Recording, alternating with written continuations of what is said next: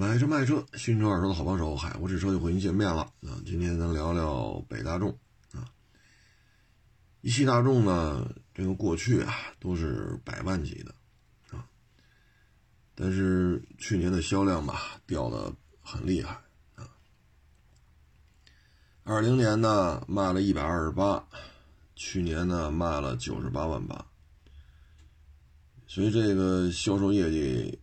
应该是下滑的很厉害，啊，一百二十八降到九十八万八啊。不论是从数量也好，还是从百万的这个非常敏感的这个数字也好，啊，表现表表现的都不太好啊。这里边呢，我们会看到很多过去的战略车型吧，都出现了大幅度的缩水。你像这个卖的比较好的啊，一个是速腾，一个是宝来，这是量比较大的啊。你像速腾呢，二零二零卖了二十九万九千八，可以说理解为二十九万九千八的话，就可以理解为三十万了啊。但是去年只卖了二十三万五。宝来呢，这个也是多少年的一个走量车了。啊，这应该算是针对中国市场弄出来的吧？那宝来呢？二零年呢是三十二万六，去年是二十四万六，啊，这掉的也是比较大啊。速腾掉了百分之二十一，宝来掉了百分之二十四，啊，然后还一个绝对的这种降幅特别明显的呢，就是降幅高达百分之四十六点九六，啊。降幅百分之四十四十六点九六，这是谁呢？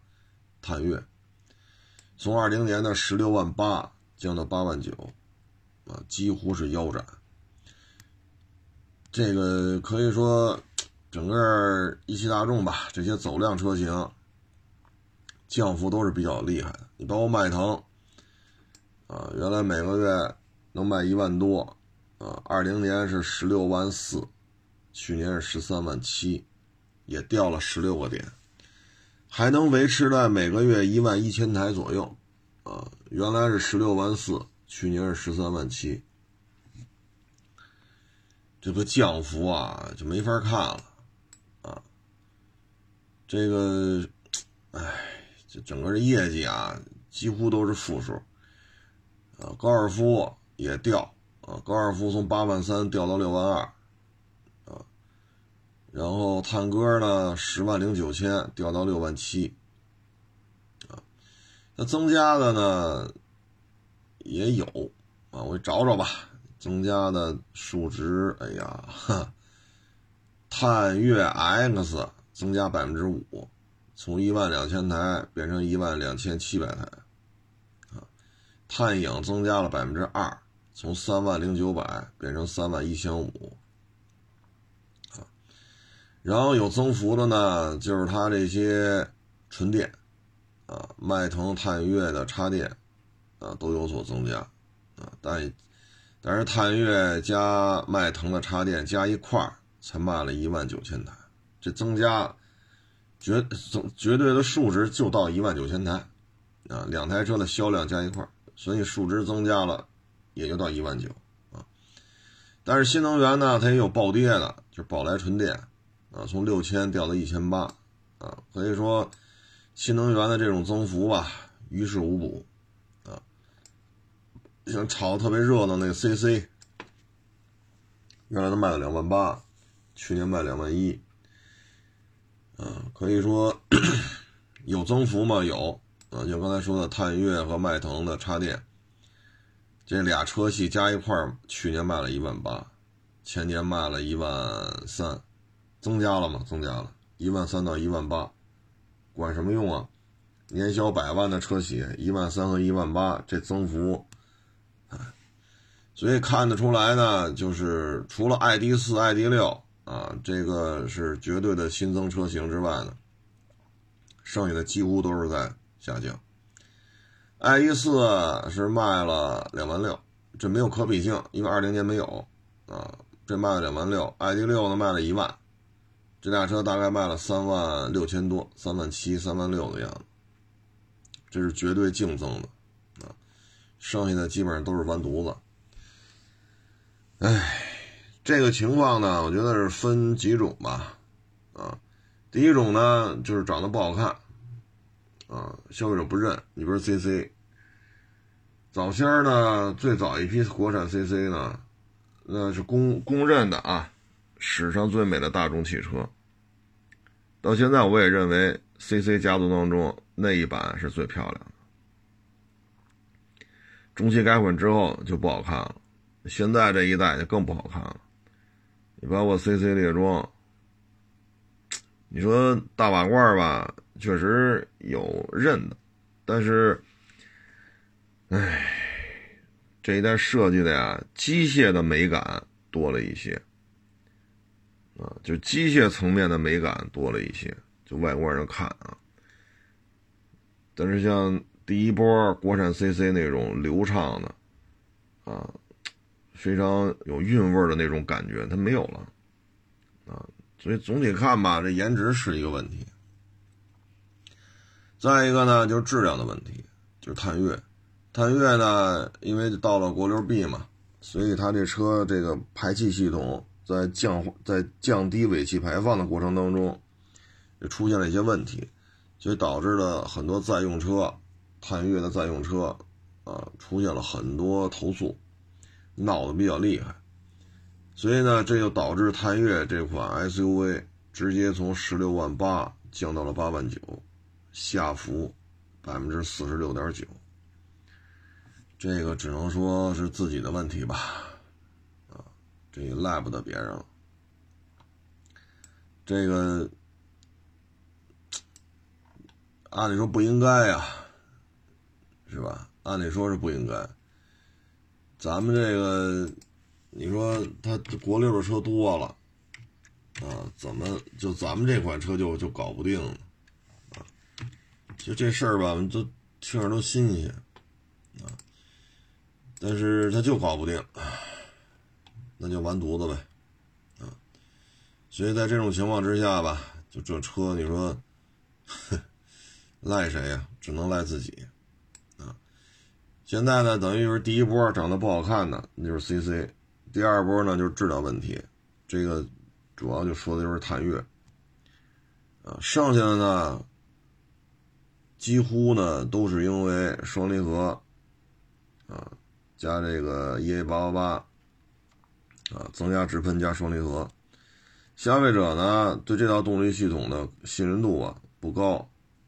再一个呢，就是有1.5的啊，现在改成。啊，原来也是一点六的，现在改成一点五了，加六速自动，这个动力系统使得住，但是呢，跟竞品车型相比呢，油耗高，啊，噪音也高，所以它现在这两套动力系统吧，省油、安静、提速快，但是大家对于这个 EA 八八八加这双离合持一个多多少少是有些不信任的啊。现在主打的1.5，1.5加六速自动，这套动力系统吧，没劲儿，啊，油耗也不如竞品车型低啊。你说它这油耗吧，要去跟轩逸1.6，啊，或者说卡罗拉那1.5，啊，它跟这些车去比去吧，也没什么优势。当然了，跟卡罗拉相比，它这四缸1.5是四缸。卡罗拉那是三缸，但是呢，换了这个动力系统之后呢，确实感觉大众这种小排量自吸发动机不是太利索啊。放在 Polo 上呢，Polo 上的小排量发动机动力性能、燃油经济性跟致炫、飞度比不占优势。小排量自吸发动机放在宝来啊、速腾啊、朗逸上呢。就跟这个轩逸经典呀、轩逸啊、卡罗拉呀，啊，跟这些车比，它也不占优势，所以这就弄得很尴尬了啊！全系推增压直喷双离合，推了有十二年、十三年了。这个呢，从制造成本上来讲呢。像国产的这双离合呢，因为一汽大众在国内有厂子嘛，那确实制造成本也低，啊，但是消费者现在不认呐。虽然说国内卖双离合卖的最多的就是大众了，他在国内卖的双离合的车应该啊，我只是猜，应该是过千万了，或者说大几百万了。他得到的反馈应该是最多的。啊，各种投诉什么，他应该，我们认为他应该改进的是最成熟了，但是现在消费者对这车还是有投诉，啊，所以现在市面当中吧，很多人买车都找着爱信的六速，啊，就认为爱信的六速这个变速箱匹配什么车，他们去看看，啊，就对于 CVT 还好点现在最不信任的就是双离合。啊，等于现在最认可的就是爱信的六 AT，啊，哎呀，所以这事儿对于大众来讲呢，双离合增压直喷，这就是它的命根子，但是消费者不买账，哼，所以这就掉的厉害，啊，这个它未来的希望就是 ID 系列了，因为 ID 系列没有增压，没有直喷，也没有双离合。就看谁电池衰减做的比较好啊，低温掉电做的好啊，谁的续航里程长一些，也就这个呗，啊，也就这个了，所以这个怎么说呢？ID 系列吧，现在这个状态啊，嗯，还是有点起色啊。嗯，你像去年卖了两万六，ID 四，ID 六卖了一万，啊，但是 ID 六贵一点，ID 四便宜一点。对于它年销百万的这个主机厂来讲，纯电的车销量不是太高。其实 ID 系列之前它就有纯电的，但是卖的太差了。你像宝来纯电啊，原来卖六千，去年卖一千八，为什么呢？为什么宝来纯电就卖不动？其实这事儿特简单，宝来纯电呀，指导价十四万零八百，十五万零八百啊，就差一万块钱，十四十五啊。这个价位我们能得到的什么呢？续航里程三百四十六，就这续航里程是不是短了点三百四十六公里，好家伙，卖十四五个，哈哈。哎呀，这个在自主品牌当中，十万块钱左右，差不多就能到四百公里，你像这个小一点的欧拉白猫，啊，四百零一公里，卖才卖八万八，咱这三百四十六要十四万零八百，八万八十四万零八百，这差了五万多块钱。然后续航里程那边四百零一，这三百四十六，这也让消费者觉得，当然了，欧拉那车小点啊，但咱就举这么个例子。所以德国的这个第一波，就是什么纯电的这个宝来啊，纯电的朗逸啊，包括当初日产的纯电的轩逸，这都是不得烟抽。主要原因就是它这车续航里程和售价。在自主品牌面前，可以说是不堪一击，啊，当然了，这车轩逸也好，宝来也好，朗逸也好，这些车都是油改电，因为它就是一个油车，然后把发动机、变速箱换成电的，啊，电车专用的，装上动力电池，啊，这里确实也存在这些局限性，但是这个续航里程怎么就做这么短？这我也是。嗯，真是不服不行啊！啊，这车要这么卖的话，他要卖得动，那那那也不合适吧？这个，对吧？所以这车我们觉得，嗯，看 ID 系列吧，啊，看 ID 系列，ID 系列呢，现在反正是一个爬坡，啊，是一个爬坡期，呃，我们就得看它未来的一个市场表现吧。嗯，ID 四呢不算太便宜。你像十九万多是 ID 四的起步价啊，ID 四的起步价。这个车型呢，尺寸不算小，续航里程呢十九万九，跑四百零五公里。但是这个价位和这个续航里程，唉，只能说走一步说一步吧。啊，德国人玩纯电车吧，反正比丰田积极，这是客观事实。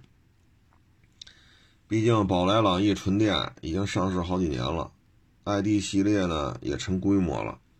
这一点来说，还是要比丰田强，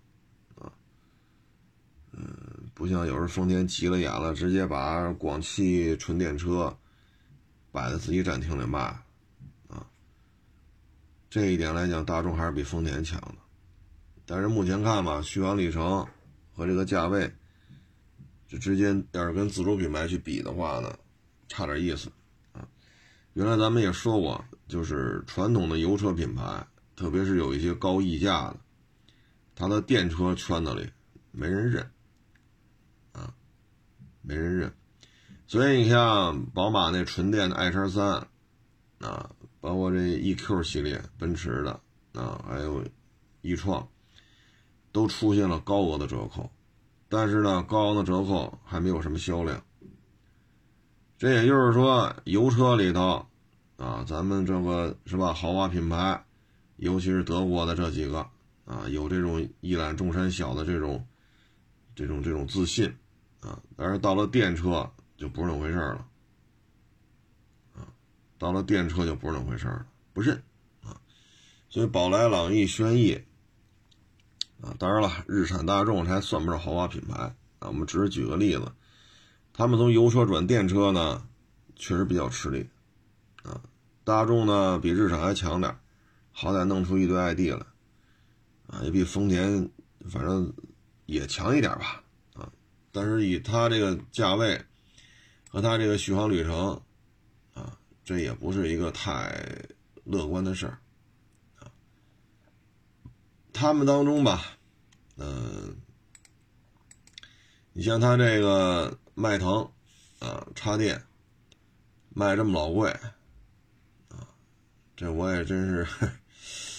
敢这么叫价的也真是不多，因为什么呢？你像这迈腾插电，啊，呃，它如果说去跟这个比亚迪汉去比去，你会发现这车，就咱这个车就没有任何存在的价值了，啊，当然了，牌照啊，啊，可能这个那个可能不一样，但是你看这插电吧，真是没有什么。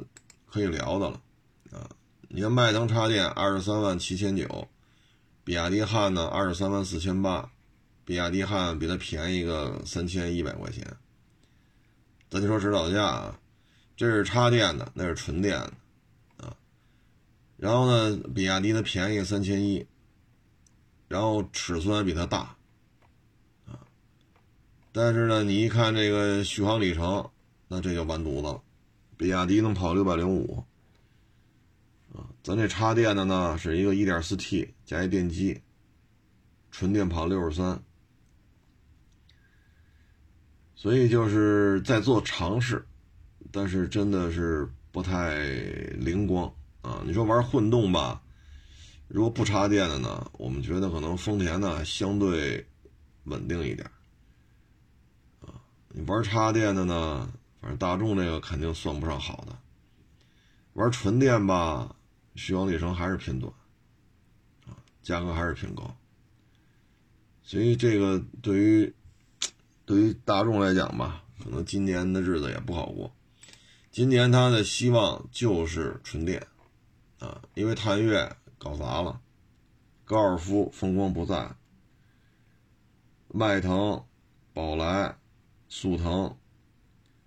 你推自吸的，你像迈腾推自吸的不现实了，这年头上六缸，这肯定是不可能的事儿，毕竟二二年了嘛。那你上一点五自吸，那带不动。那速腾、宝来，你上那一点五自吸，跑着确实也费劲，跑着确实也费劲。哎，所以对于他来讲吧，就是纯电啊，就是纯电。这个呢，我们只能是看了，看他这个续航里程和造价在这之间它是怎么来去做解决的。如果解决不好的话呢，可能大众系列在国内的市场占有率就会逐渐逐渐的往下走了。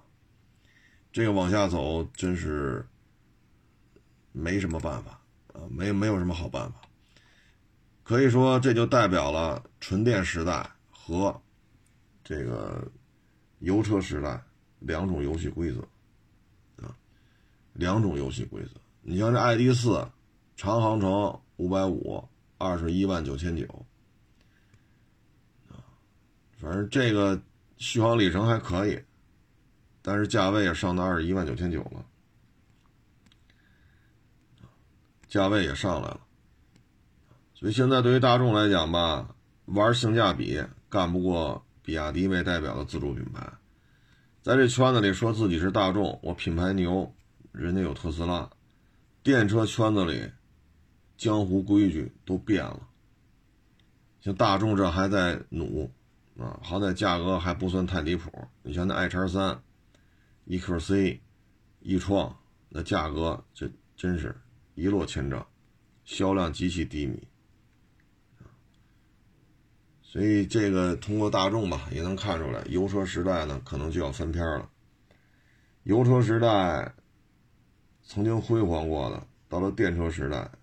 就未必玩得转了，啊，通过大众就能看出来，特别是大众这个双离合，啊，增压直喷，啊，发动机的保养费用，变速箱的耐用度，啊，这些呢都让消费者多多少少是有些心理顾虑的。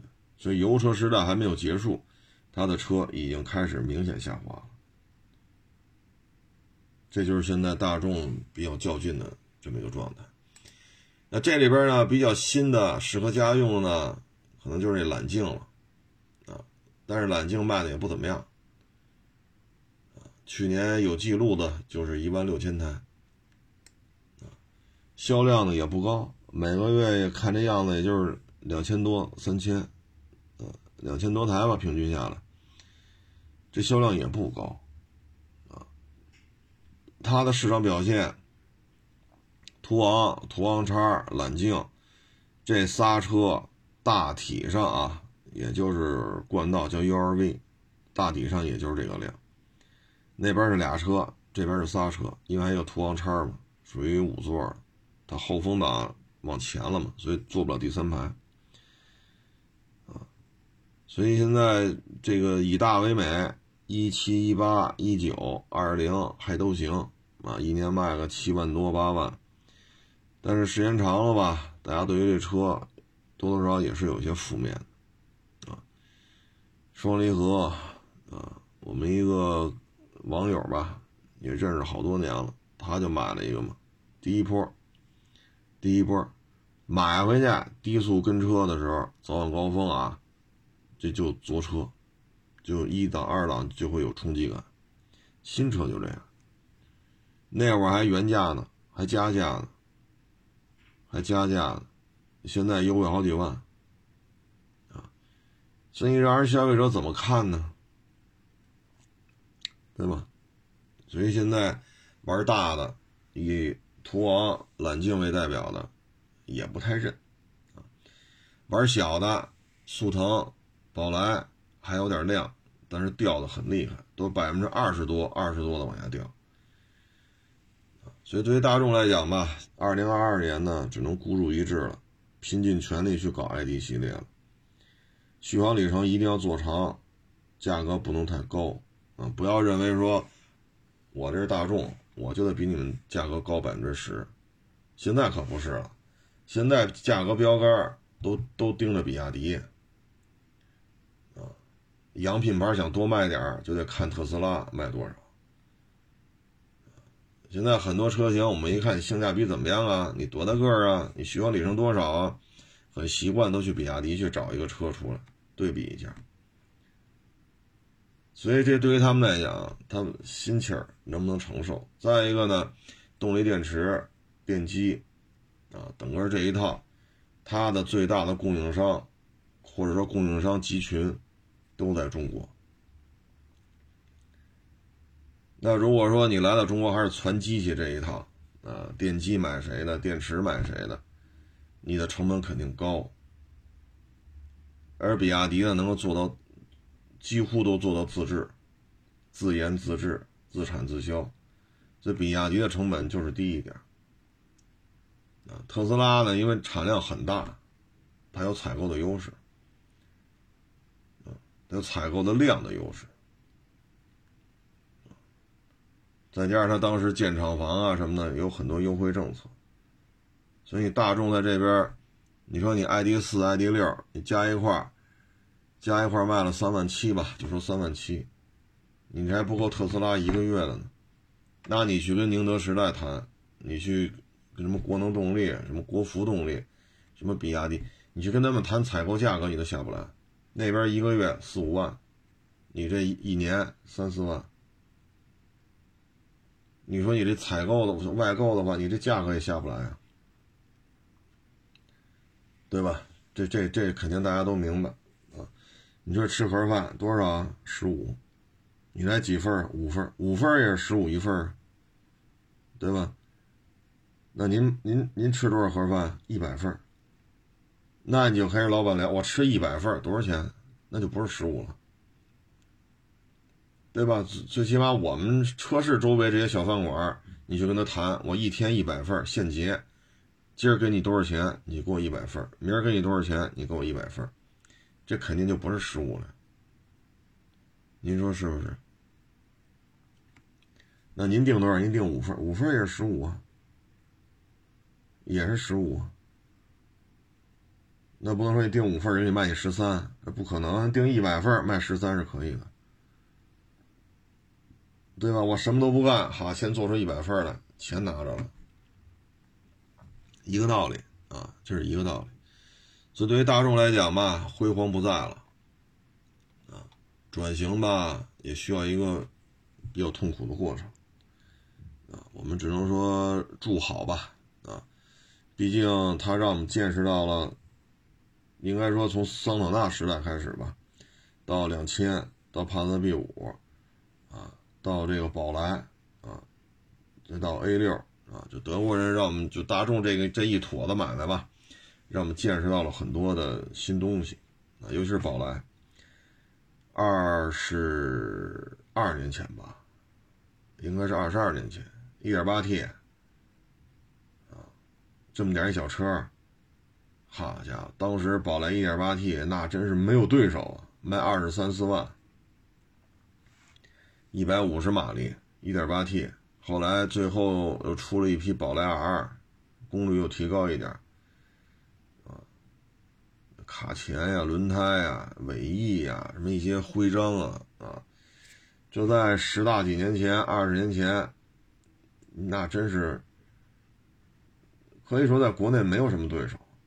你说贵吗？贵，二十三四万买一宝来，那那那第二排怎么坐呀？是不是坐不进去都？就那会儿是他的辉煌啊，加长啊，激光焊接呀，空腔注蜡呀，涡轮增压呀，武器门啊，这些都是他弄下来的，花了不少的一些东西，确实让人家。就心服口服的，但是现在不行了，中国消费者已经私家车，我们以两千年拥有私家车为例吧，你到现在二十二年了，啊，很多家庭的私家车都换了两三代、三四代了。像家里条件比较好的，人家可能九十年代末，人家买夏利、买捷达、买富康、买奥拓、买面的。人到现在可能私家车都换了七八辆了，那对于私家车，人家就自己的评判标准了，使得住，省心，因为人都换了七八回车了，你还说人不懂车吗？省心不省心，卖价高卖价低，这这这总总能感受出来吧？所以这就是大众目前的一个现状。说到一汽大众吧，还得提他一个小弟，就是捷达啊，就相当于南大众有斯柯达，北大众有捷达。捷达这品牌啊，创立时间也不长，现在看吧，卖十六万多，就二零年，去年卖十七万多，三个车系，VS 五、VS 七、VA 三，啊，加一块十七万八。需要呢建店面、建经销商体系，啊，一套新的宣传推广、新的物流配送零配件。然后现在看呢，卖了十七万八，增加多少呢？增加了十个点，从一十六万增加到十七万八，增加了十个点，不到十一啊。你看这业绩挺好的呀，增加了百分之十点多，是不是将近百分之十一？但是呢，你往回倒，捷达这车一年也能卖十大几万，就原来那三厢小捷达，就就跟上汽大众桑塔纳似的啊。它一个车也不需要宣传三遍，也不需要单独建店面，也不需要单独的什么品牌事业部什么不需要，就捷达那一款车一年就能卖十大几万，弄好了也能过二十。而咱现在三台车。加一块卖，你说十六万也好，十七万八也好，这跟一个捷达有啥区别吗？咱要算总账的话呢，成本支出更多了，啊，因为你的外观内饰要做改对，要做改动，你不能照着人家车一模一样的，是吧？然后呢，新的这个价格体系，为什么买捷达不买大众呢？因为捷达这个品牌价的车便宜。那你还得降低各种配置、各种成本，要不然不可能便宜这么多。因为大众现在打折打得很厉害，那捷达只能更便宜，你不可能捷达比大众贵。那你在这种情况之下，你说 这有什么好处吗？新的一套采购体系，新的一个模具，当然大体的轮廓不变啊，主要是内饰、中网、灯可能有些改变。再去找自媒体花钱吹，啊，VS 五怎么好？VS 七怎么好？VA 三怎么好？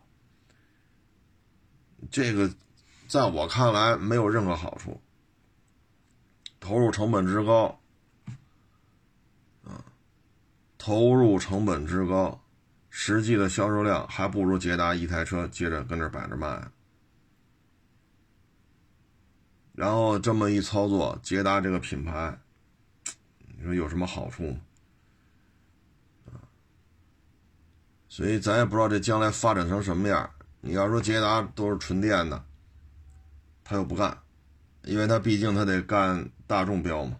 啊，你挂捷达标，他肯定不干。啊，相当于德国人放弃大众了，纯电都是挂捷达的，这肯定不行。那现在捷达下边呢也是油车，啊，那将来怎么办？ID 系列的低配都叫捷达，中配、高配还叫 ID。你这么弄的话就太累了。刚跟咱们刚说完吃盒饭的问题，刚说完吃盒饭的问题，所以这个捷达这个品牌在我看来就是鸡肋，销量没什么变化，十六万、十七万八有什么变化？成本增加这么多。啊，还得单独弄一套经销商体系，要么就合在一个展厅里卖，对吧？但是你品牌又独立了，所以这真是得不偿失啊！看看斯柯达啊，已经快速坠落啊！现在我们都在都在算，这斯柯达会退出中国吗？那捷达还在这扛着呢。斯柯达的明天是不是就是捷达的今天？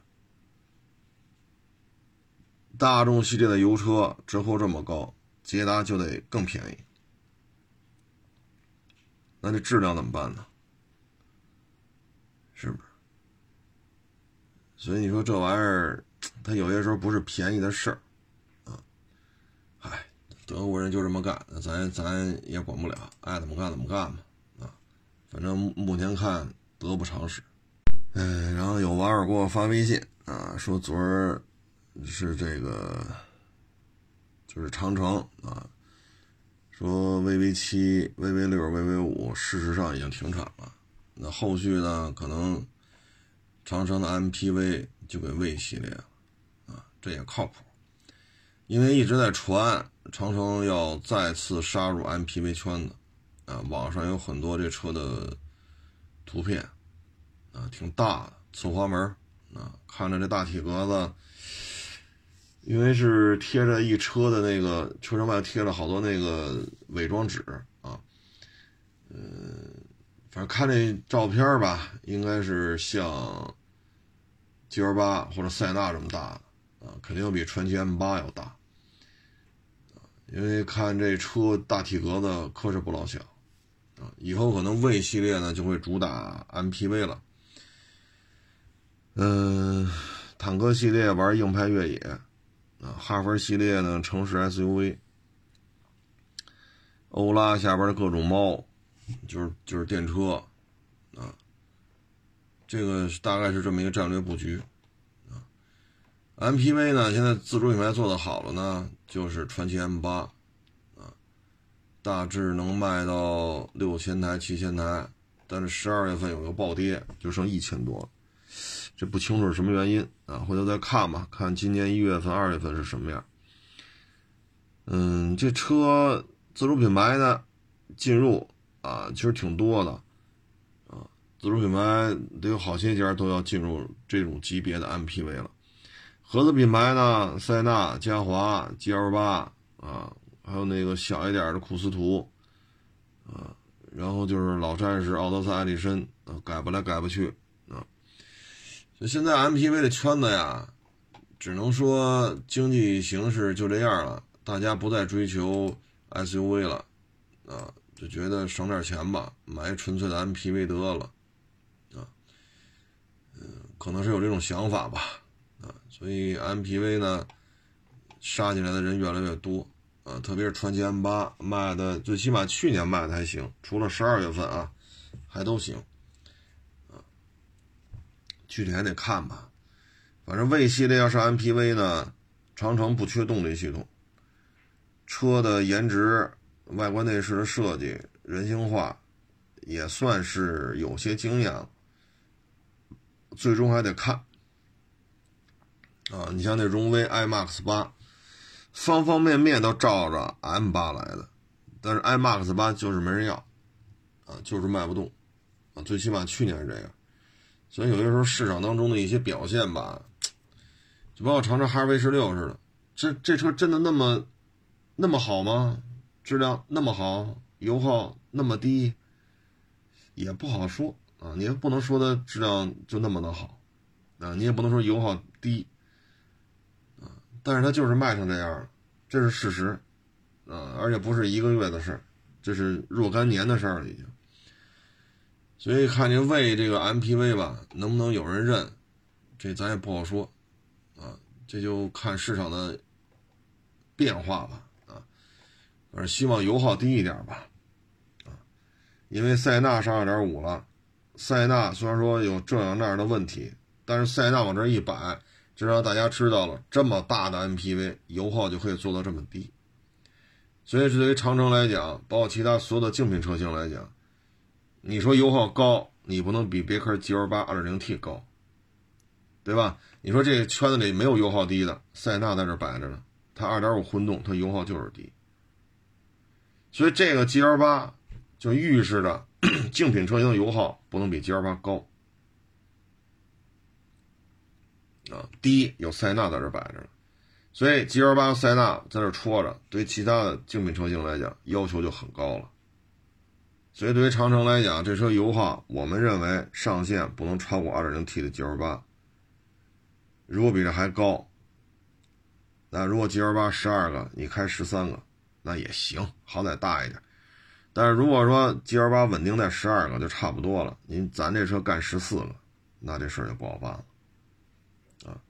因为它这车型应该比 GL8 更宽大一些，应该是照着塞纳来的。但是塞纳现在就能做到几个油啊？七八个油，八九个油，所以油耗将会是一个非常严峻的考验，而这对于长城来讲呢，不是太擅长。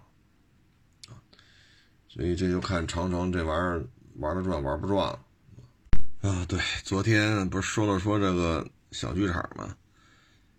这个呢，收入是不一样的。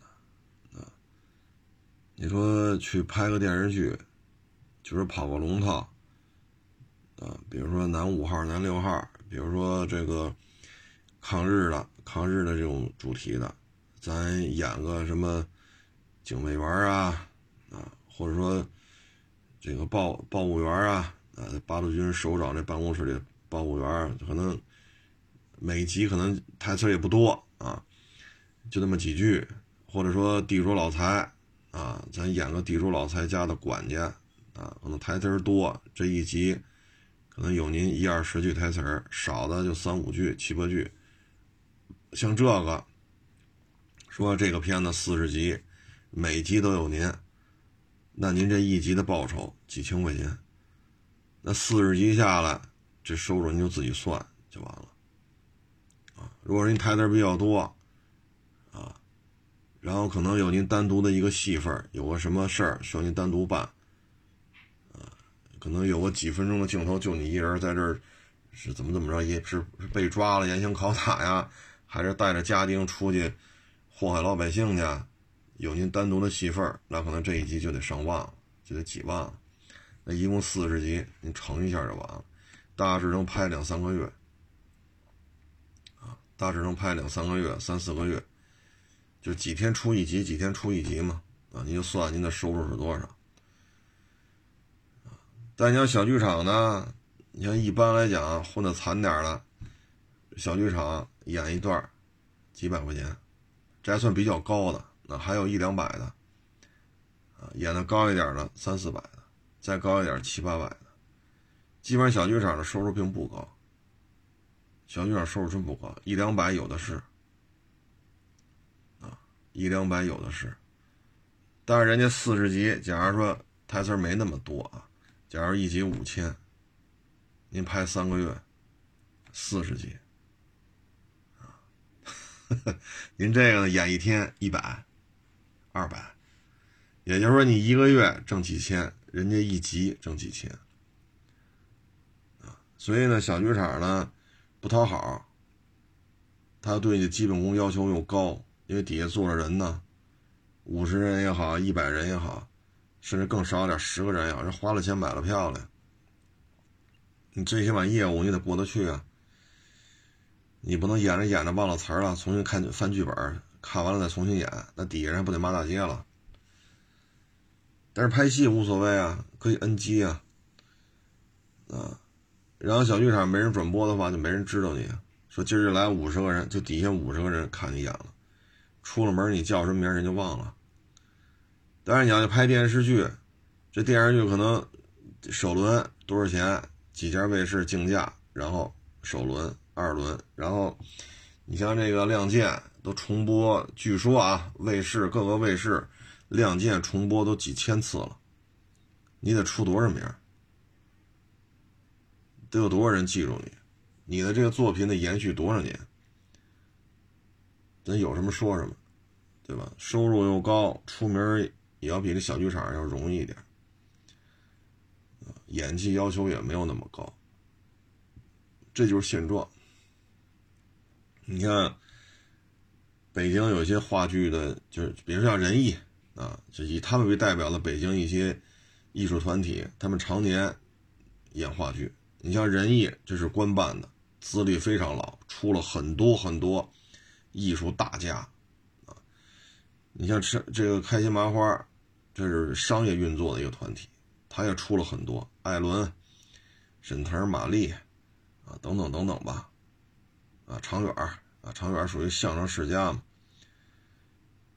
所以这个话剧舞台，它它磨练你的演技，但是你需要默默无闻。开心麻花好多年前就有，好多好多年了。原来在海淀那边路过看见，多少年前的事儿就有他们，当时不知道干嘛，开心麻花演小品呢，怎么演话剧了？当时还琢磨了，没去看啊，没去看。磨练这么多年，沈腾马丽这都算出来，这才算混出来了。包括常远啊、艾伦什么的，所以这是一个慢工出细活啊！开几个演唱会啊，上几个综艺啊，拍几个电视剧啊，啊，包括有些时候，你看我有时候跟我们家孩子讲，这是现场收声的，这是后配的，啊，尤其是看一些那个肥皂剧，我说你看看嘴型和台词不对。啊我说这怎么不对？啊你看他说的什么？他应该说的，要么就是一二三四五六七八九十，啊，要么是阿婆兹特佛陀什么这这，你看这嘴型和这台词对不上，他这嘴型永远一样，每一句话嘴型都是一样的，但是台词不一样。我说这个现场可指不定念的是什么呢？老念这一段，一二三四五六七八九十，啊，不不不不什么的，他他你看没？口型段段都一样。但是台词是不一样，这是后配的。啊，我们家孩子看完之后还能这么干呢？我说这，我说现场一遍过，或者这也一遍过，你说这玩意儿是吧？都是一遍过，你怎么聊这个？啊，哎呀，就没法弄了啊。所以呢，该练也得练啊。该该练也得练，但是现在不愿意啊，怎么挣钱怎么来啊，啊，现在都是没有什么台词功力了，你需要大量的背，啊，然后背下来之后呢，还要看这段词儿说的是什么情绪、什么场景、前因后果，对词儿对面那人跟他是人物关系是什么？是情侣，啊，是父母对孩子，是同事，是敌人。就，是不一样的。你看《亮剑》，李云龙看那个女的，那个就是他那媳妇儿，后来不是让意大利炮给炸死了，日本人绑架。你看他看那个女的是什么眼神？你看他看夏季是什么眼神？你看他跟李云龙，就是李云龙、楚云飞，这又是什么眼神？都是不一样表情、语气啊。哎，慢慢练吧，这东西。反正老百姓家的孩子啊，能不学这就别学这个，投入的成本太高，拍得出来拍不出来不知道，啊，所以这东西不建议大家去学，啊，你资源，你父母父父母这一辈儿，你有你有这个资源吗？对吧？影视圈里咱谁都不认识，你说让孩子去学去，有那个出家就是穷人家的孩子在影艺圈。混出来的王宝强、岳云鹏，对吧？尤其是岳云鹏，相声圈、演艺圈两边都混，综艺也上。但这样的太少了，真是太少了啊！行了，今儿也不多聊了啊。这个假期也快结束了啊。然后今天是财神到啊，我好多网友给我发这个。行，那咱这个。就祝愿所有的听众朋友吧，在新的一年呢发财、加薪、升官啊，财源滚滚啊！呃，假期还剩最后这几天吧，啊，好好调整调整，好好休息休息啊！呃，开工之后呢，顺顺利利，财源广进啊！欢迎关注我的新浪微博“海阔试车手”。